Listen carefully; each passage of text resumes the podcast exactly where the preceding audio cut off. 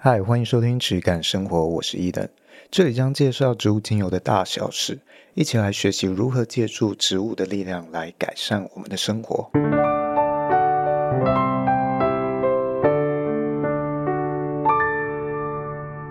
欢迎收听《质感生活》，我是伊登，我是轩。今天这一集请了一个来宾，啊，这位来宾是我们呃，我跟轩共同的朋友。那他对于咖啡还有食品制造是非常有心得的，非常有相关经验，所以也借由啊、呃、他的这方面知识，我希望来。互相映照一下我们精油这个产业，因为我觉得精油这个产业跟咖啡这个产业有很多非常相似的地方，我们可以来借鉴，可以来探讨一下。那诶，可以帮我们自我介绍一下吗？嗨，大家，我是悠悠，我是在咖啡产业已经深耕大概八年多的咖啡研究者。咖啡研究者，对，前阵子大概待在很大的食品企业待了五年半左右，所以也有一些业界的经验。那希望今天可以跟大家做一些基本的分享。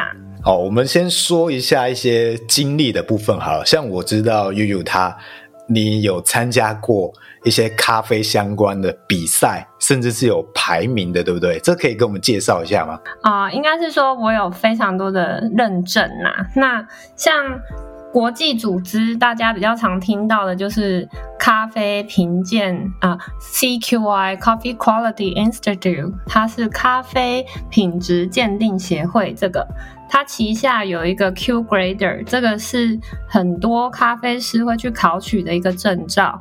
那另外一个部分叫做国际咖啡精品协会，它叫 SCA。那这两个是国际的组织，然后他们旗下都有很多的认证课程。这个部分我其实都有钻研蛮多的，也参加过非常多的认证。但我们也不能反过来说，没有这些认证，它的呃可能咖啡相关知识或技术就就不好，也不能这样讲，对不对？是不能，但是他们是比较国际方面比较正统的教育机构。那通过这些的训练，你当然会跟国际比较接轨。那你对知识方面可能也会比较有公信力。这样，那至于这个就是一个工具。那对于咖啡的钻研，还是要靠自己。哦，了解。所以它也算是一个。学习和向别人沟通或行销自己的一个途径之一，可以这样讲吗？我觉得是行销自己非常好的一个开始。了解了解。那像我自己对于精油和咖啡会觉得有一些共通性，是像是他们都是需要气味啊，可以去品味的。它可能有气味上非常多的变化。然后另外一点是它的制造上面。就我理解，咖啡应该也是，呃，很常来自于一些比较经济发展条件没有那么好的国家，它才比较做这个产业、做这个种植比较划算，是不是这样子？划算是一回事，但是咖啡种植很重视它的气候跟纬度，所以其实，在咖啡适合种植的地块，它刚好就是在南北回归线三十度左右。那这一个范围里面，我们都可以种得出咖啡。那刚好这里面有非常多的国家，它就是的确是相较于比较落后一点点。哦，但是也有很高级的产区哦，像是巴西啊、哥伦比亚。那像是台湾，我知道阿里山也有在种一些咖啡。那这样子比较下来，它的成本可能会差到非常多吗？非常多。咖啡，呃，台湾咖啡是一个非常特别的地方，主要是因为台湾已经是发展中国家嘛，那它既能种咖啡，又有消费力。而且它的咖啡馆的密集度也是非常高的，这是台湾跟其他国家非常不同的地方。那阿里山咖啡可以说是台湾，呃，可以种出品质很高的咖啡的地区。它是有什么样的特殊条件可以让它的品质很好？主要来说，我们要种出好咖啡的话，其实高海拔、日夜温差大这样的环境，然后有雨、有太阳，在这样的交叉的环境之下呢，其实都可以让它成就一杯好品质的咖啡。那当然很重要的还有就是后置发酵的技术。我有一个问题想问，好。就就是，所以像比如说我，因为我是代表比较无知平民的部分，一般消费者，那我也是平民，我也是平民，就是你没有无知，就是。阿里山以老一辈的思想来说啦，就是阿里山比较大家会去认知的是以茶，它是一个茶叶产区嘛，嗯，所以等于说现在因为台湾有开始，就近几年开始有发展精品咖啡这块，那所以这些农民们，就是这些茶农们，他们会转把自己的田转作为主去种植咖啡吗？还是他们产区其实有有分割出来？就是蛮好奇这块。他们的产区其实是有重叠的哦。我觉得茶叶它可能需要的海拔跟它咖啡需要的会有一点点不同。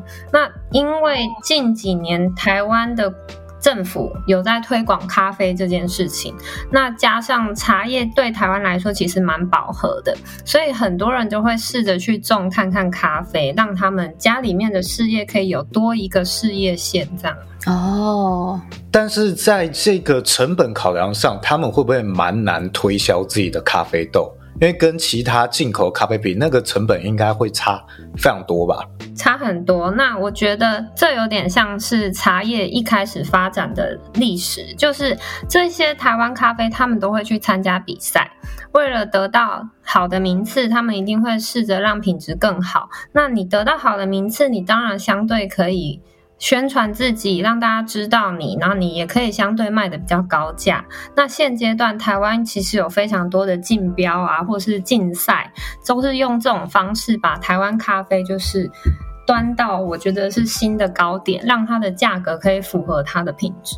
哦、那假设我我今天以一个平民消费者的心态，我进到了一间咖啡店，那我应该要。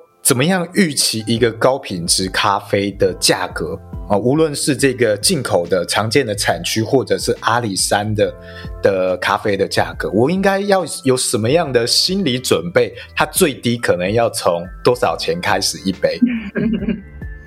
我觉得啦，我们先聊一下咖啡豆的生产跟制造好了，因因为好啊，这个真的是粒粒皆辛苦。那当你从头到尾，然后你都体验完、经历过之后，你就会发现，一杯咖啡，我如果台湾咖啡啦，我卖你两百五、三百，我都觉得很可以买。为什么？因为其实台台湾的地块，我们。高海拔，那加上我们的地形山坡地都比较崎岖，所以其实我们采收大部分都是人工采收，而且是一颗一颗果实采。我们要挑最红最熟的果实，采收完之后再进行后置处理发酵。后置处理都还需要时间，甚至七天到一个月都有可能。哦，这个还没有结束，接下来我们还要干燥熟成一段时间，可能一两个月。这样子结束完之后，我们再拿去给烘焙师进行烘焙，让它变成我们可以喝的熟豆。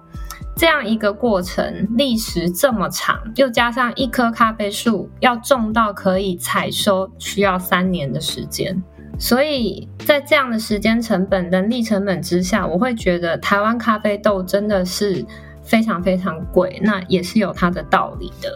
所以你进到店里面，我今天看到一杯台湾咖啡，我自己预期啦，它如果卖大概两百以下，对我来说是非常划算的。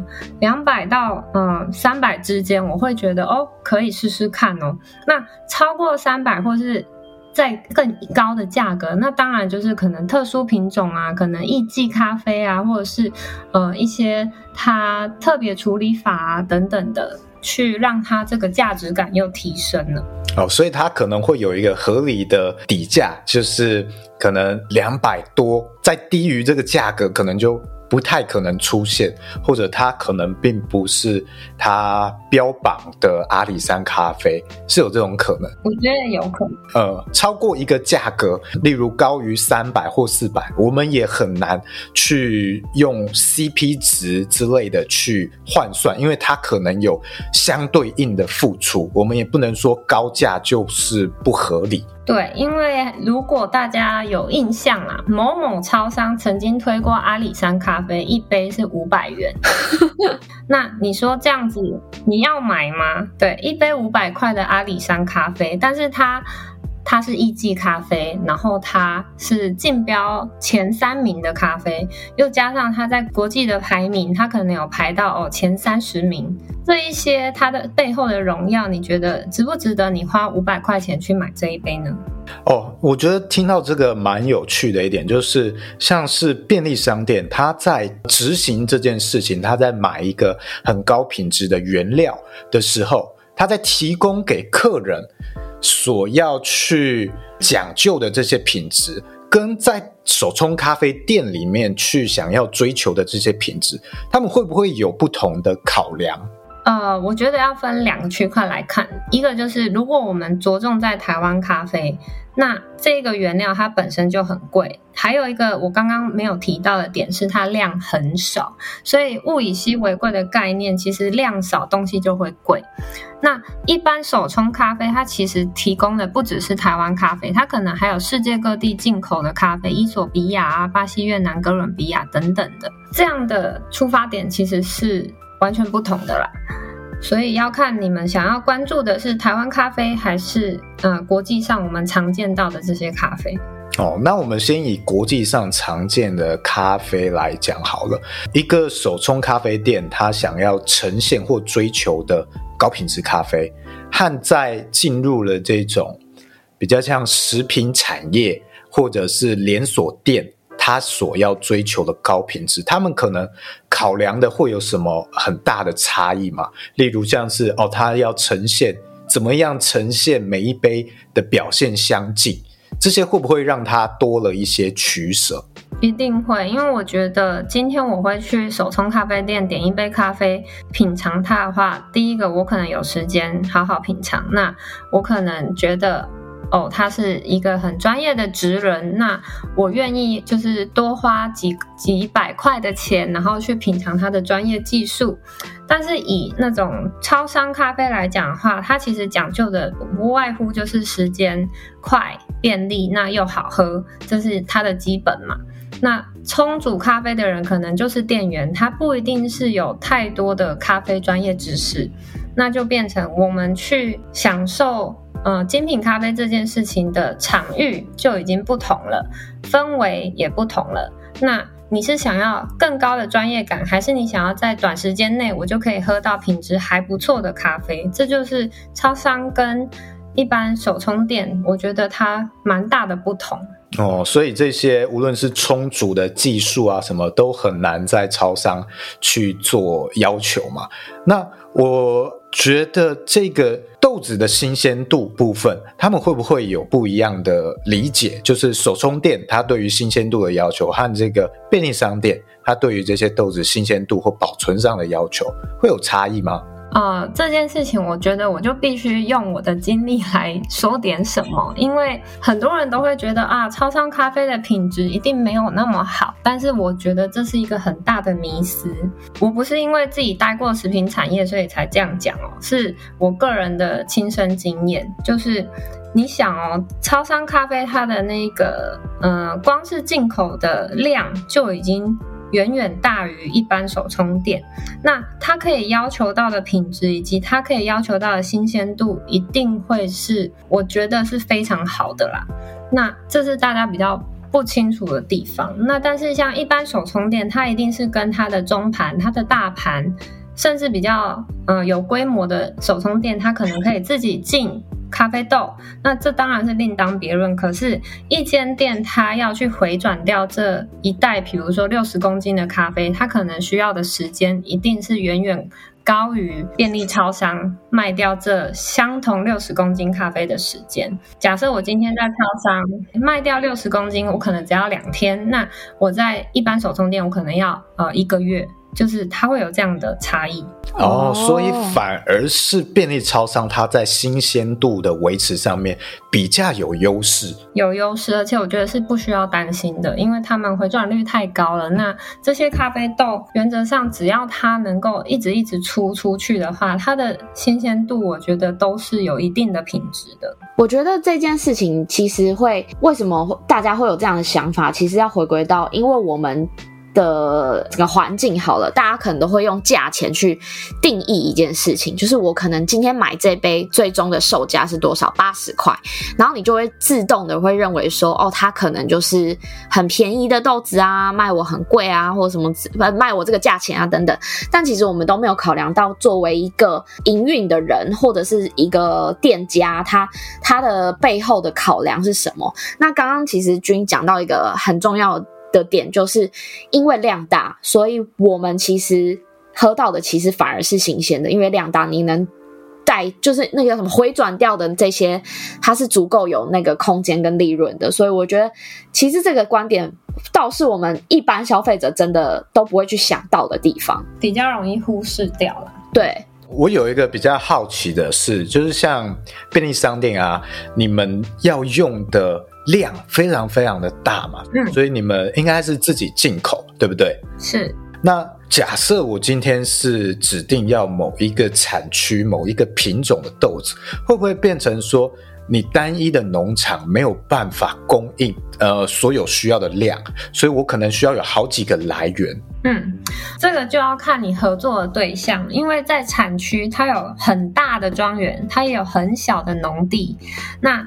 以当地来说，其实他们当地都有一个收购的拍卖会所嘛，所以他们其实以地区来说，假设伊索比亚好了，我可能今天进 A 产区，那可能很多农民都会把他们的咖啡豆交到这个 A 产区负责收所有咖啡豆的一个单位，那我们可能对接的就是跟这个 A 单位说，哦，我们需要。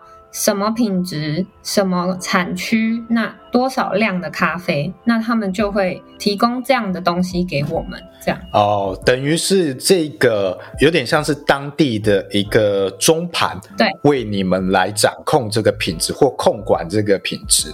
那因为量太大了，所以以你们的需求量也比较难去真的对接到。比较小的小农，每一个去检视他们的什么种植制造，就是透过中盘来去做控管这样子。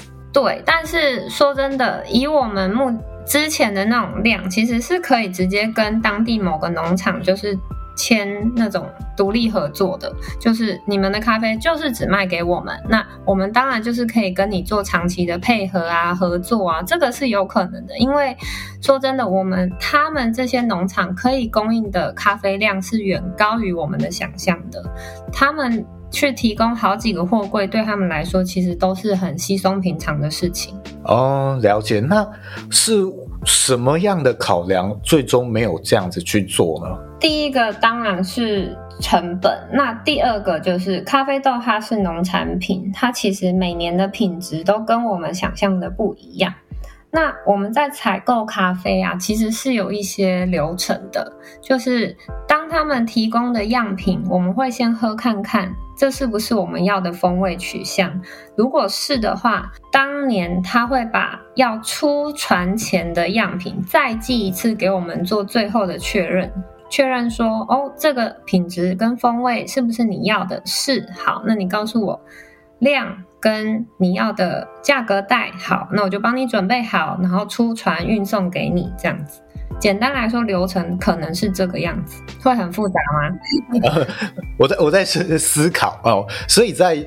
如果是从了从中盘对接到比较小的呃庄园的话，嗯，在控制这一部分每一年的表现变动上面，可能会变得比较困难，是不是？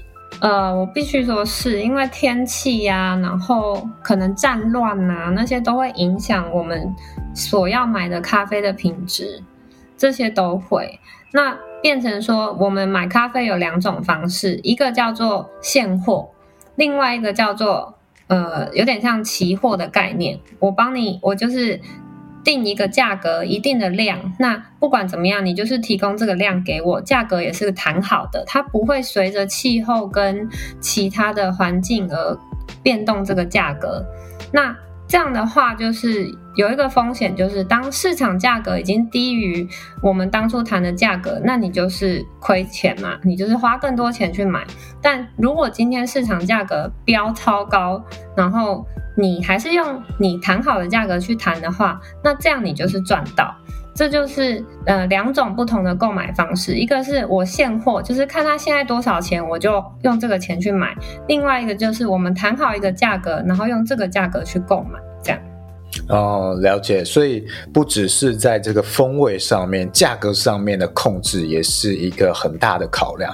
那会经由中盘，可能是因为他们的源头很多，所以比较能够依照。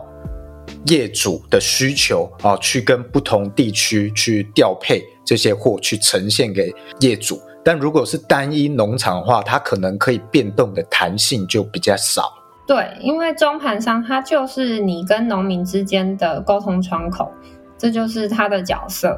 哦，了解。那像是很多的这种咖啡啊或酒，他们很讲究，我是这个产地，然后这一年的气味。这一年的环境，它会有什么样的风味？哦，每一年好像都不太一样，是不是可以去教育消费者去品味这之中不同的差异，而不是去控制每一年的表现比较相近呢？就是有点反其道而行的方式。这一个方式的话，我会觉得比较发生在精品咖啡。精品咖啡它的风味跟要求本来就有一定的门槛。所谓的精品咖啡，其实在国际咖啡的评分上是有标准制度的。就像我刚刚讲的那个国际精咖啡精品协会，它会评定八十分以上的咖啡，我们可以称作精品咖啡。在这样的以上的基础，咖啡都会具有基本的好品质。那你说一年的天气里面，它要怎么去影响这个咖啡的风味？我觉得现在的确有一些人在做这项这样的事情，然后也可能像葡萄酒一样，它会讲究比较细致的风味。只是咖啡有一个很大的缺点，就是它很讲究新鲜度，它没有像酒越放越陈越香，这是它最大的弱势。嗯，所以我觉得。以我喝咖啡来说，高品质，我的那个 标准其实没有很高。我就是它是新鲜的，它没有太多的瑕疵味，缺点越少的咖啡，对我来说，它都是一杯品质不错的咖啡。哦，这部分有关于品味、品鉴这部分，我想要多聊一下。嗯，就是你刚刚讲到的这一些标准。呃，我们要怎么样去去品味出来呢？如果你今天要教一个凡人，然后我们两个咖啡凡人的话，我们要怎么样去品味这部分？假设今天你想要先区分，就是精品咖啡这件事情好了，那很简单，你就去买一杯商业咖啡，就是比如说你去超商买一般的美式咖啡，然后你再去手冲店买一杯精品咖啡。我们用比较法去喝这一个咖啡，你就会有很直接的感受它们之间的差异。这个是就是我觉得一般素人在家可以做的练习，因为你单喝咖啡要你去品鉴它的香气啊那些，我觉得太为难了。所以我们用比较的方式去喝每个不同的咖啡，虽然成本比较高啊，但是这也是一个入门学习很好的方式。然后第二个部分是。就是一直喝，喝很多很多 很多，你要很有系统的去喝，所以目的很重要。像我一开始认识咖啡，我可能会先从品种开始喝。第一个，我们先区分哦，什么是阿拉比卡，什么是罗布斯塔，它们的风味差异是什么？那我们再去切切说哦，产区，我们咖啡有三大产区嘛，亚洲、中美洲、非洲。那喝完这三个产区之后，我们再下去钻研说处理法。我们常听到的水洗、日晒、蜜处理，我们再这样分门别类的去喝。我觉得这都是去培养咖啡品味一个很有系统的方式。就是，那你自己一开始在练习的时候会有，因为我觉得这个东西它的培养是需要一定的时间嘛，品鉴的能力是需要一定的时间。嗯，那你有没有遇过，就是可能真的，比如说尝不出来，或者是有点嘴钝的状况？有啊，因为其实我们全球的人类对风味的感知，我们其实会有五十趴的人，他其实是有能力感受到哦。咖啡的风味的一些基本区分，然后可能有十趴的人，他就是咖啡的超级风味者，他能够品鉴非常细致的味道。但剩下的这几趴人呢，他可能就是真的是风味的盲人。但是没有关系，我们就是可以喝咖啡这件事情，就是我们至少要知道有瑕疵的咖啡是什么。我们不要喝到这个风味，其他以上我觉得都是可以顺口接受，好喝就好了。哦，那我想问一下，这个瑕疵大概可以帮我们描述一下，会呈现什么样的感受吗？好，这件事情很有趣，因为我现在提到的咖啡的瑕疵风味啊，它可能在茶或是在葡萄酒，甚至其他的呃香气相关的饮品，它会是正面的风味。所以我现在要讲的瑕疵风味，它只能适用在咖啡里面，这是一个前提。所以像是我们喝到的土味、霉味。然后发过度发酵味，就是有点酸败的味道，这些都是咖啡比较有瑕疵的味道。哦哦，所以像是酒的话，它可能有一些发酵，所以这一些气味，它在酒里面可能都算是一种优点正面。哦，例如像是 cheese 之类，他们可能都会把这种当成特殊风味，但反而在咖啡就不适用。像咖啡，你就想嘛，我们如果今天闻到烂掉的香蕉这种味道，可能在咖啡里面就不是那么正面。哦，了解。对，哦，就有点像酒，就是威士忌里面，比如说呃，艾雷岛的威士，就是艾雷岛嘛，对。那个泥煤吗？对，就是泥煤味。然后泥煤味，大家的常见的理解，就是以台湾人理解，就有点像草油丸啊，就是正露丸之类的味道。嗯，那这个东西反而在酒类会是一种风味的展现，而且有些人追求的就是这个臭味。对，比如说 Blue Cheese 也是有这种，就是越臭越好哦，那个脚臭味真的是不是盖的。但是如果发生在咖啡上面，它其实就是一个坏掉的味道，比较负面的。对，就是以咖啡来说，我们不想喝到的，可能就是呃过季味啊，比如说它比较湿掉的纸板味这种，或者是草本味，或者是哦，对，那种烂掉的皮革味。这种都是比较负面的哦。那有没有任何的例外？就是哎，它有某一种很特别的风味，可能一般是会被当成比较负面的，但是就可能这一种特殊的处理手法，就是会产生这样的气味。呃，像是厌氧发酵好了，其实。近年来，大家应该很常听到这件事情，它其实就是后置处理的一个手法。那厌氧发酵，它很容易做出就是过度发酵的味道，可能它会有点像像你刚刚讲的 blue cheese，然后还有比较熟的凤梨、比较熟的香蕉，或者是可可味。就是这种，就是透过后置处理，然后去得到特殊风味的咖啡。近年来的确有很多人会去追求这样特别风味的咖啡。那举例来说，你在店里面如果想要尝试的话，你就去找音乐家系列，它可能叫做巴哈咖啡、莫扎特咖啡，它都会有这种很特别风味的咖啡。哦，了解。所以呃，也是有一些。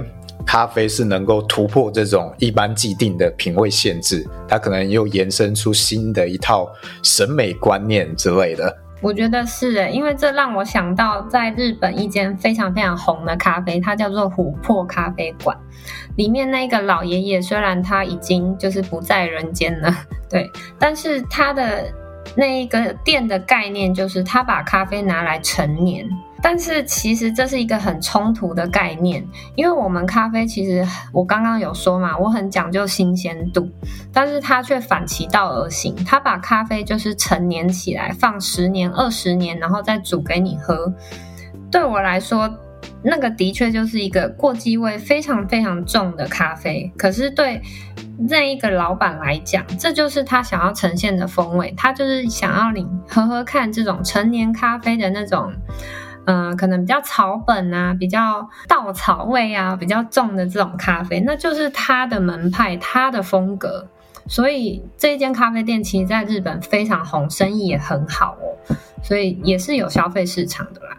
哦，所以其实我们制定的这些品味标准或者是审美标准，算是一种也是一种工具，但不能把它当成是一个标准筛选的标准。对对对，它也是有可能被突破这个框架的。我觉得是，也存在这之外的一种美。对，所以比较像是我们可以透过这个工具来认识咖啡，但不代表符合这个工具的才是好咖啡。对我来说是这样，每一个人对一杯好咖啡的定义都是不同的，这就是咖啡为什么这么有趣。然后像葡萄酒一样，像近年的自然酒也是发展的如火如荼的。那你会说自然酒是不好的吗？不会啊，因为它就是另外一种风味。那我想再问一下，就是前面会提到哦，精品豆它可能是有一个评分标准、评分机制，嗯、那。这些的评分是完全由一些人为的品鉴，还是也会有一些科学分析或成分上的分析啊？这件事情很有趣，因为咖啡评分这件事情本来就是人去制定出来的。那这里面的评分标准，其实我个人认为它的确是有包含到。方方面面的面向，那我可以在这边提一下里面的评分有哪些。我们会从干香、湿香，然后酸值、甜感、一致性、平衡感，那有没有瑕疵风味等等的。以这几个方面去评断一杯咖啡，那这些所有事情都是透过人去品鉴它。你说要用机器去取代它，对我来说是有一定的限度，因为我们人可以感感受到的香味呢，还有气味，不论是味道，呃，应该是说香气，我们可以感觉到的是有上万种的气味，而且又又会根据每个人的生长条件、背景环境，然后你如何成长的这些文化背景不同，我们可以感知到的风味是不同的。但是机器呢，它也是透过设定去告诉他说这个是什么风味，所以你能够输入进去的风味真的有限，那甚至是远低于人类可以由鼻子去感测到的风味的数量。所以我会觉得。大家可能会觉得说啊，这个八十分也是大家就是用喝的去喝出来，感觉很主观。但是这整个教育系统，它就是在培养你变成一个客观的评鉴者，客观的主观评鉴者，有点像是这样。对，所以这很难。呃，所以反而是。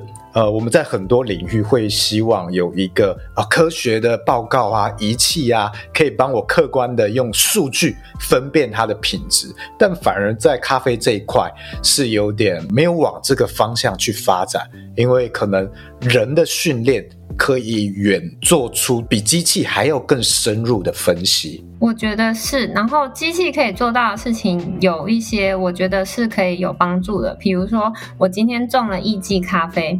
我跟你说，这里面有柑橘的味道，有草莓的风味。好，我就把它丢到机器里面去打一些香气分子出来。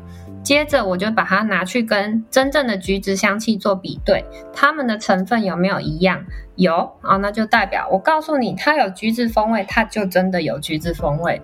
就是机器可以做到的事情。那可不可以反其道而行？我用添加的方式，把一些橘子的香气再添加进这个咖啡的成品里面。这个产品呢、啊，其实有人在做。哦，对，真的是。真的有人在做，就是像国外，他们可能会有一些香料咖啡，它可能有加茴香啊、加肉桂啊，在它的咖啡粉里面，这个是有的。那有一些咖啡豆也会有人像做茶的方式，比如说茉莉花茶，我就是把茶跟茉莉花。放在一起，让它们的香气去互相的感染，这样去去让这个茶赋予茉莉的香气。那有的人目前在对咖啡豆也有做一样的事情，就是我可能把它跟橘子放在一起，我把它跟香蕉放在一起，这样有，这都有人做。这就是近两年来，我觉得它被玩的很多的叫做特殊处理法的一种后制方式。那我我自己想的会比较黑暗一点啦，就是不知道有没有的厂商或品牌，他会用这种后置处理法，但是他把它包装成一种他很用心去种植处理的一个天然咖啡豆产生的气味。嗯，他用这样子的方式包装去行销。我觉得这是有可能的，但我至今还没有遇过很长久的店家。那的确有人这样做，但它的量很小很小，所以它并没有非常有名。这样哦，了解。所以呃是有这样的可能，而且哎，像这种的话，我们有办法借由呃我们人为的品鉴去品鉴出它跟这个它要仿制或模拟的这个豆子的气味的差异吗？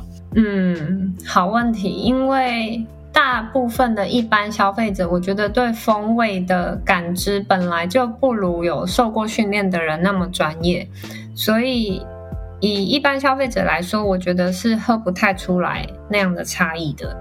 但是以咖啡专业工作者来讲，你可能会因为熟知这个产区，因为熟知这一个品种，或是这个，比如说伊索比亚啊，什么什么地方的豆子，你因为很熟悉这个产区的风味，你就会知道说，如果它是打着这样的名义，但是它的风味跟你过去经验喝到的完全不同，你就可以合理怀疑它。哦，了解。所以就我刚刚的理解，如果我们把这个假设他要做一个，或要他要模仿一个有橘子风味的精选豆、精品豆，那他也确实添加了这个这个成分进去。那如果我们把这个东西拿去检验的话，会发现，哎，确实有这个成分，所以仪器。这些气味可能打出来，用机器我们没有办法辨别它是不是真的如他所说是这样子种出来还是调出来的，但反而是有经验对这个产区熟悉的人，他比较有机会用经验和他个人的品味去辨别出它的差异。就理解是这样子吗？我觉得是这样子。然后咖啡的风味其实非常非常复杂。所以它很难去假设今天它某一个风味真的是强烈到明显到不行的话，我会觉得那种假假的咖啡，你一喝应该就喝得出来了。了解。刚刚你有讲到有关于去品味、培养这个咖啡的品味，它大概会有几个流程。第一个是从品种，第二个是产地，第三个是萃取的方式。呃，是后置的处理法。嗯，后置的处理法。OK，所以假设是同一个品种的咖啡好了，不同的产区它可能会有什么样的差异？这个可以举一个例子吗？可以，可以，像是啊、呃，我从阿拉比卡开始讲好了，因为最近好像那个韩剧都有在演咖啡相关的东西，我觉得蛮有趣的。对，就是阿拉比卡跟罗布斯塔是咖啡的两大品种，当然有第三种叫做赖比瑞亚，但是因为它比较少见，我们就先跳过。比较常用来做精品咖啡的，其实大部分都是阿拉比卡咖啡。那罗布斯塔它具有很大的特色，就是它的咖啡因量很很足够，咖啡味很浑厚，而且它不酸，比较不苦，所以其实常常被拿来当做吉隆咖啡啊，或者是一些商用的。咖啡粉的原料来使用，所以这两个用途跟它们的风味就已经很不同了。所以通常比较带有果酸调性的，或者是带有一点点酸值这种的，就是比较偏向阿拉比卡的风味。那再来，我提到三大产区嘛，我们其实会把它分成亚洲、中美洲还有非洲。那以亚洲这个地块来说呢，这样的咖啡通常会带有一些香辛料、草本的这一种风格，它可能就是像，嗯、曼特宁啊，大家比较常听到的这个名词，它比较带有一些比较土壤的气息，然后比较，呃，草本植物比较像是一些，嗯、或是茴香啊等等这种香辛料的调性。那以中美洲来说，比如说巴西、哥伦比亚、瓜地马拉这种。叫做中美洲的这个产区，它就比较会带有一些呃莓果的酸质，可能那个覆盆子啊、蔓越莓啊，那甚至还会有一些比较甜感高的一个特性，咖啡里面的甜感你会感觉比较明显一点，然后它可能会比较带有坚果调性、可可的感觉。那以非洲来说，它就是非常突出的一个产区，也是最近很红很红的产区，像伊索比亚嘛。它就会带有比较花香、水果调性比较上扬的酸质，所以这三大产区的风味是非常非常不同的。那大家可以选择你们喜欢的风味，这样。哦，所以我理解是它可能这个国家的环境会造成它产出的豆子偏向某一种的调性，应该是这样讲吧？对，但这都是一个大方向哦。因为其实我刚刚有提到，这两年来就是处理法这件事情，它已经打破这个地域的限制了。也就是说，我可能可以在中美洲种出过去在非洲才有的风味，我可能可以在台湾种出中南美洲咖啡豆的那种特性。这都是农民技术进步的一个象征代表，这样。哎，那我这样听的话，是不是在台湾在种这个豆子就会变得比较没有那么有环境的优势了？因为你在很贫穷的国家种出来，你也许成本很低，你一样可以透过这种处理的方式去模仿，也类似可能阿阿里山产出的豆子的风味，是不是这样子？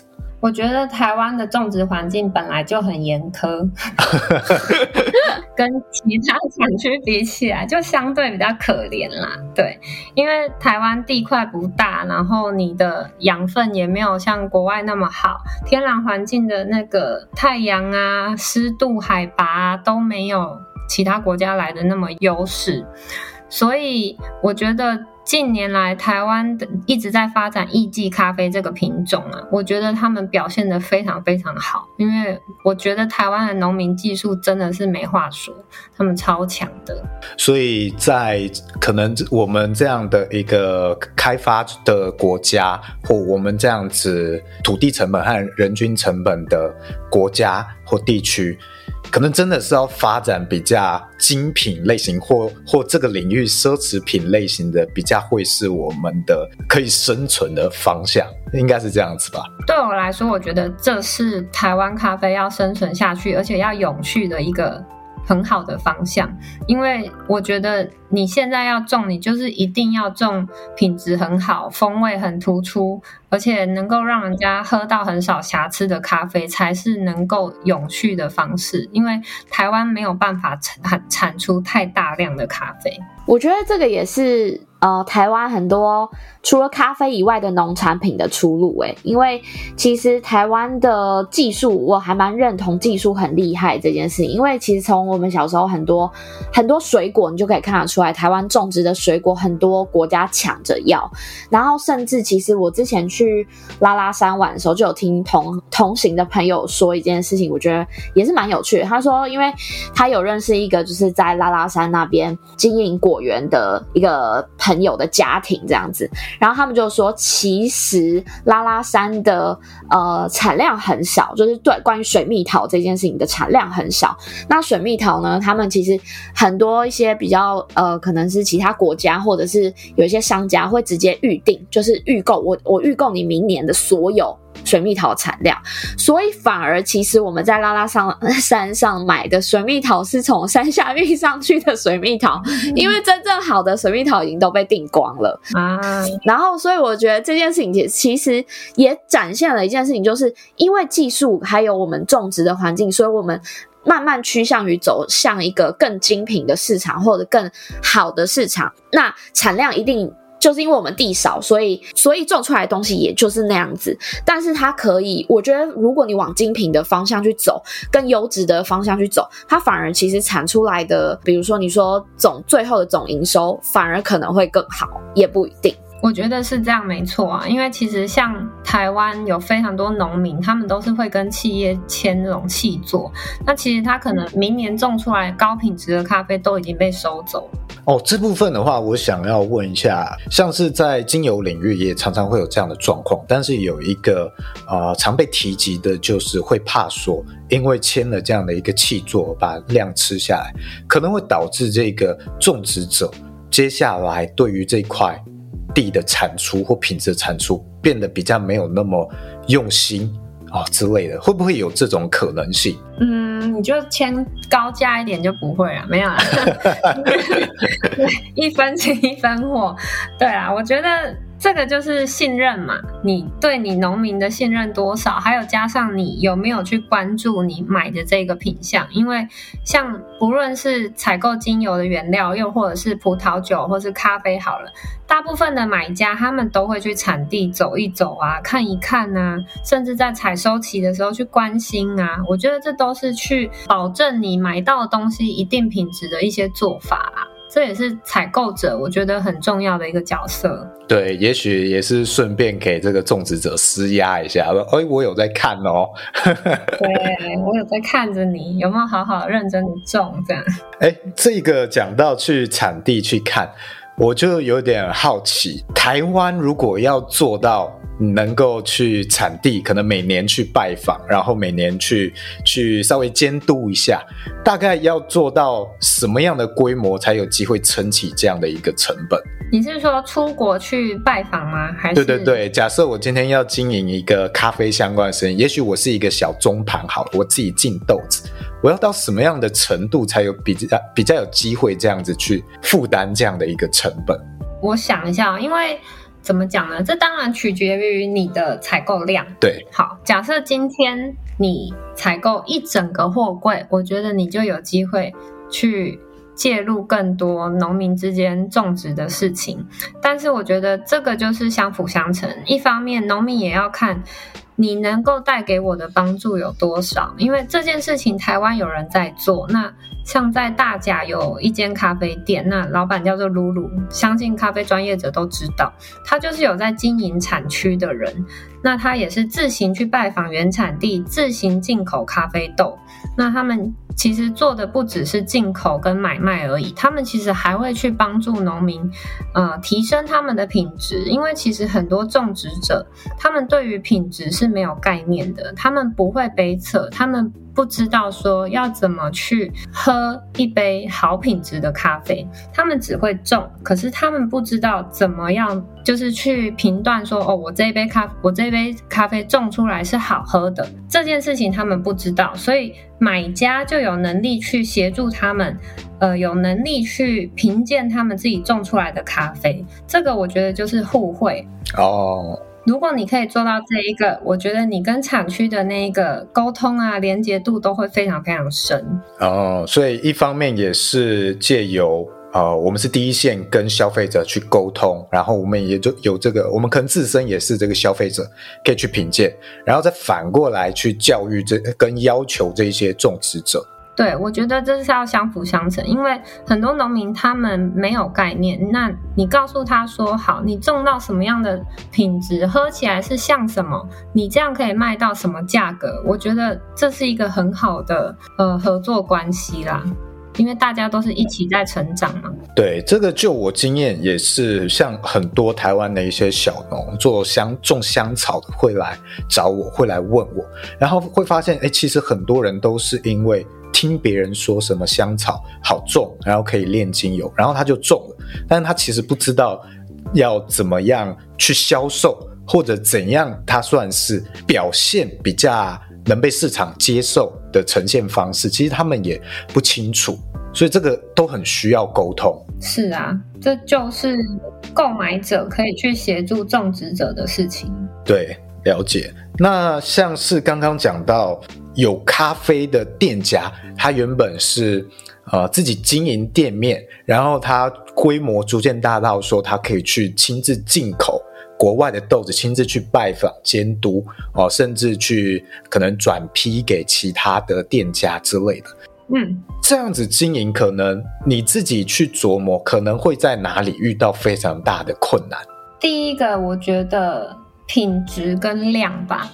假设今天我要进一个二十尺的货柜，然后每个货柜我们大概装两百五十袋的咖啡，每一袋六十公斤，这样来看的话，其实这样一柜你要背的成本，你先算哦。假设我每公斤卖四百块好了，你的现金就要准备六百万。哇，就是你要先压这一些钱去买这么多量的咖啡，就是一方面我觉得你的。呃，成本一定是要很高的，对啊。那你要又要确保说整个运送的过程，所有的品质都是跟你想要的是一样的。因为咖啡很容易发生，就是我在产地喝到好喝，结果寄到台湾来，它的风味完全不是我要的。哇，这个风险很大，超大。哇，所以这样听起来真的是非常的困难。自己要进口，我觉得 就是你口袋要很深呐、啊。你你的钱真的要够多，对，有地方烧，然后你有办法放一年，让它在海上漂，然后你这笔钱你都就是压在那里不要动，这样。有可能会发生在海上漂一年这么长的状况吗？哦，我之前那个那个什么大排长龙事件，那 时候大家的货柜都进不来，哎，那原本预计好六十天要到的东西，全部变成一百二十天。那全部这都是成本，很可怕。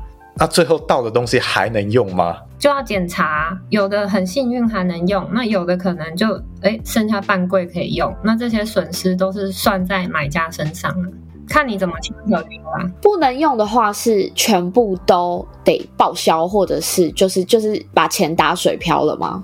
有有没有任何 任何还可以再度利用的方式？对，把它拿去做成即溶咖啡，就是哦，或是拿去萃成咖啡液，拿去做呃食品加工，拿去做饮料的原料，我觉得这个是 OK 的，因为它并不是坏掉。所以大家常常在说即溶咖啡或者一些冲泡滤泡咖啡的原料可能比较没有那么好，这件事情是真的吗？我必须说。我想想看有没有比较好的例子，比较婉转一点的讲法吧。就像我不会拿顶级哈密瓜拿去打成果汁请你喝哦，我都会请你直接吃切好的哈密瓜。但是如果今天这个哈密瓜它已经被撞得乱七八糟了，它黑黑的，但是它还是可以吃。我可能就会把它打成汁，然后跟请你喝一杯哈密瓜汁的这种感觉。嗯，哦，所以真的是，呃，在商品的利润结构上考量，这个商品呈现的形态基本上就已经限制了它可能的原料属性。对啊，因为今天假设它可以卖到精品价、精品咖啡的价格，那我就拿去卖精品咖啡就好了。我没有必要拿精品咖啡的原料，然后把它做成我只能卖十块钱的饮料的东西呀、啊。嗯，所以以商业来讲，就是不合逻辑嘛。没错，这个也是我常常跟呃精油相关在我们节目里面介绍的。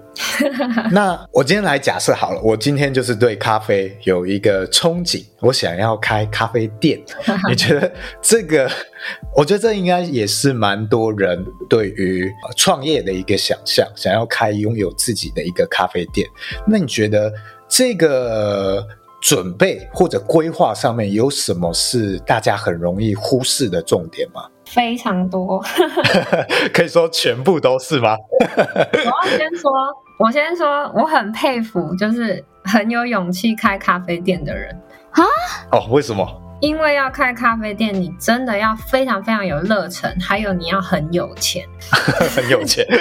对，现实一点就是这样。到底要多有钱？我觉得你至少一千万先拿出来啦。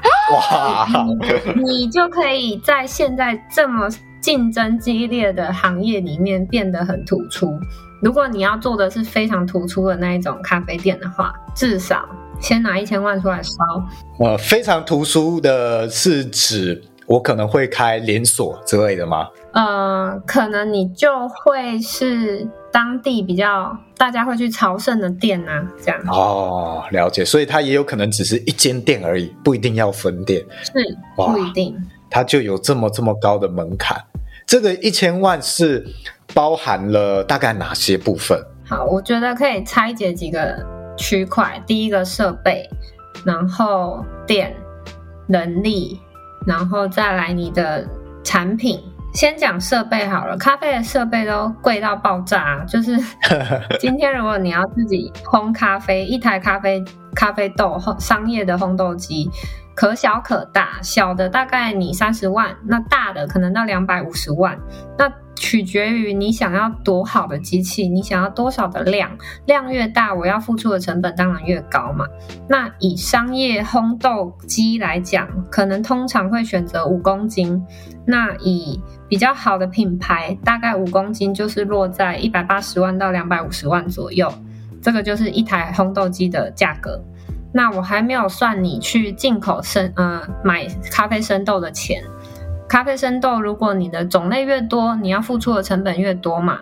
那每一种精品咖啡豆的价格，我们可以算一下，它大概会落在每公斤四百五十元上下。尤其近年来咖啡涨价非常非常多，精品咖啡它的生豆成本可能就要大概四百五十块以上了每公斤。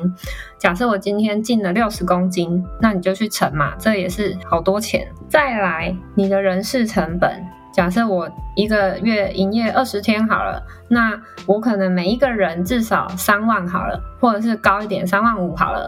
对，那我请两个人去维持这个店面，你就想嘛，这也都是成本。然后再来，你一杯咖啡你要卖多少钱？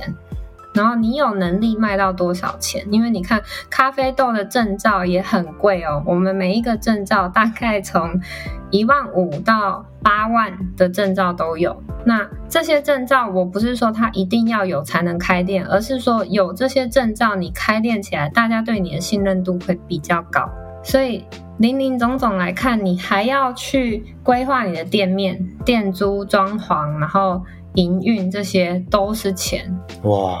你到现在一杯咖啡都还没有拿出去卖哦，而且你卖了之后，搞不好搞不好又这个翻桌率很低。对，所以有一个小小的点呐、啊，就是如果你真的很想开咖啡店，你有能力自己烘豆的话，我觉得这才是你获利会比较多的来源呢、啊。我觉得听到这个蛮有趣的，为什么烘豆会是一个呃很好的利润来源？因为你烘咖啡豆的话，你的原料不用掌控在别人那里。那加上你自己烘豆的话，你可以借由贩售咖啡豆得到比较高的获利，然后也能够比较快速的有一些金流进来。因为你看，一杯咖啡，假设我卖一百块，跟我一包咖啡豆我卖啊五百块好了，我卖。一包豆就等于我要卖五杯咖啡，所以这个生豆和烘好的豆子之间会有很大的价差。会啊，因为咖啡豆嘛，它从果实到变成生豆到变成熟豆，它其实这中间都会有一个转换率。我今天种一公斤，我可能变成生豆的时候，它只剩下七百克。我七百克再把它烘成熟豆，它可能就只剩下五百克。哦，它还会有一个消耗率，对，它会有个损耗。但是这样的损耗，如果是别人算在你身上，就是你跟别人买原料的话，它一定会加在你身上啊。但是如果这中间的损耗你都放在你自己身上的话，我就不用去花这样的成本，反而这些会变成我的获利。你觉得像是要走到像你刚刚举例的呃三峡这一间，它又几乎什么都可以做了，有在这个行业占有一席地位，他可能要经历怎么样的过程？他的一开始大概会是什么样的状况？他有咖啡基础了吗？呃，假设他已经有咖啡基础了，然后他他想要把这个目标设定在我要成为你刚刚举例的这一位，他的这个生意模式。OK，想要开店。对对对，他有，他现在就只有技术。OK OK，那你觉得他呃，他要经历怎么样的不同的阶段？首先是他要卖什么样的咖啡，他要决定他的菜单。然后它每一个菜单的成本，然后它要不要卖豆子，我觉得这都是蛮关键的。就是你的商业模式到底是什么？你的真正获利是来自咖啡豆，还是说，哦，我卖一杯咖啡，或是它附带的餐去获利？那我今天卖咖啡，我要不要卖含奶的咖啡？因为美式咖啡的成本跟拿铁咖啡的成本是差非常多的。我们要卖什么样的咖啡，它必须要先决定这件事情。对，还有营业的时间，你是要外带还是你要内用？那如果不要花到千万的话，我觉得外带店就非常足够。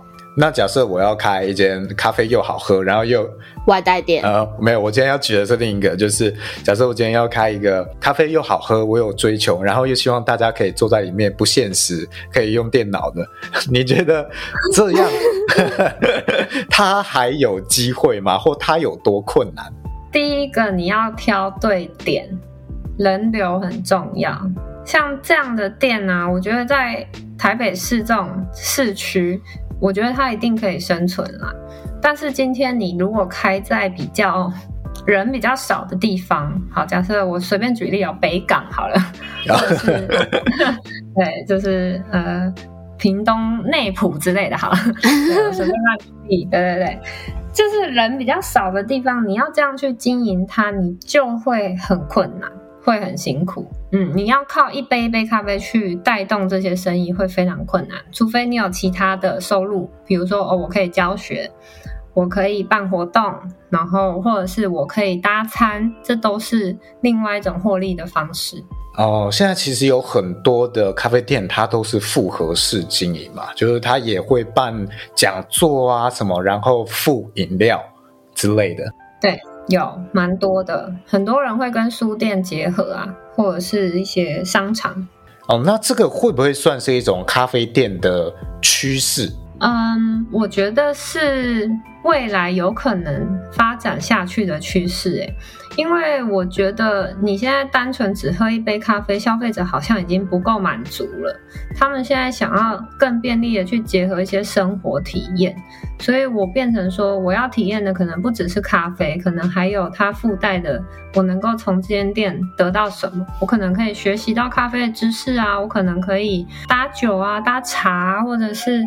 哦，我可以在这边得到一些除了比这一杯咖啡还更多的东西啊！我觉得好像未来的确是需要去异业结合的。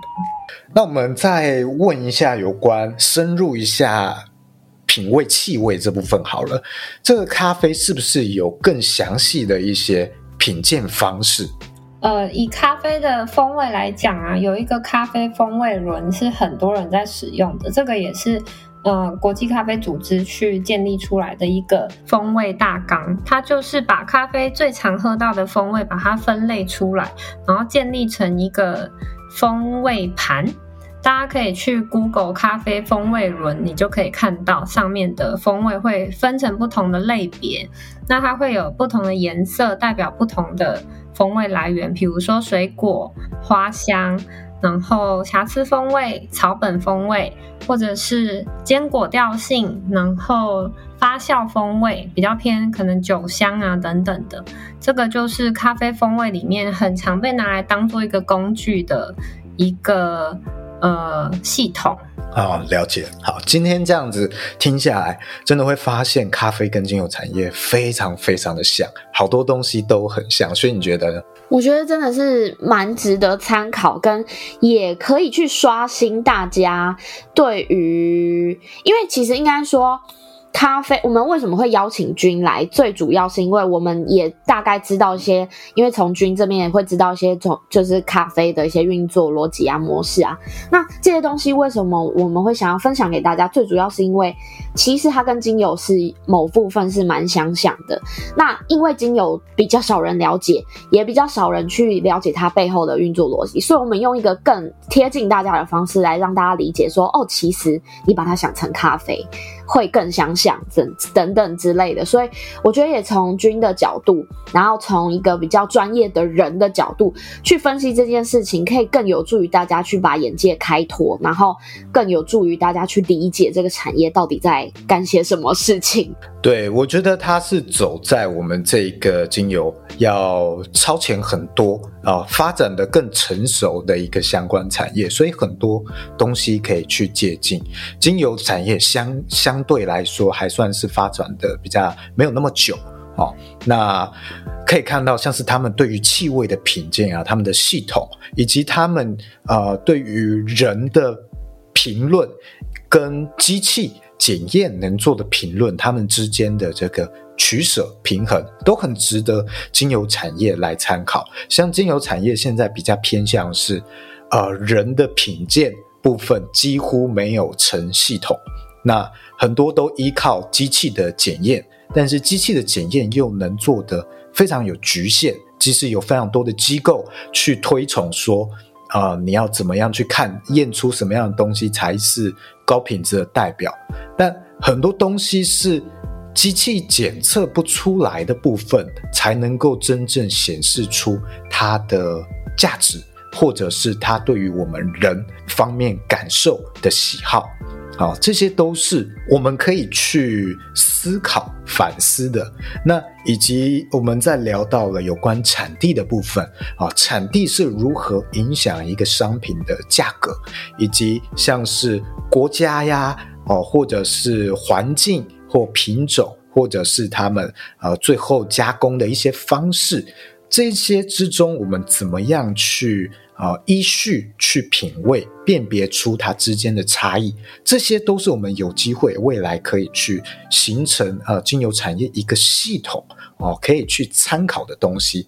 那最后再来到了呃这个开业做生意的部分啊、如果有兴趣要经营精油相关生意的啊，你可以听到，其实咖啡产业要你要去起步。创业的话，相对来说会比精油产业要高非常非常多的门槛，好，因为可能大部分它是局限要实体店面，那。会遇到问题，也有很多会跟精油产业类似，这些都是我们非常值得去深思的。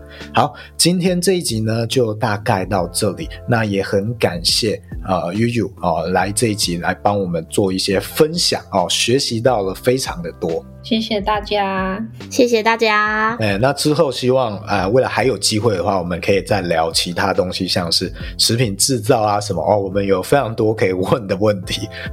对，可 以可以，因为哎，悠悠也算是呃家里也有食品制造的背景嘛，对不对？所以如果啊、呃、有听众对于这块有兴趣的话，我们也可以再请他以另外一个身份 再来节目上跟我们大家分享这一块。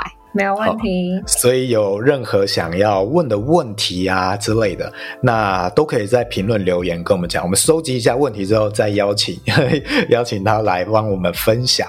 好，那这一集就到这里，谢谢大家，拜拜，拜拜。拜拜。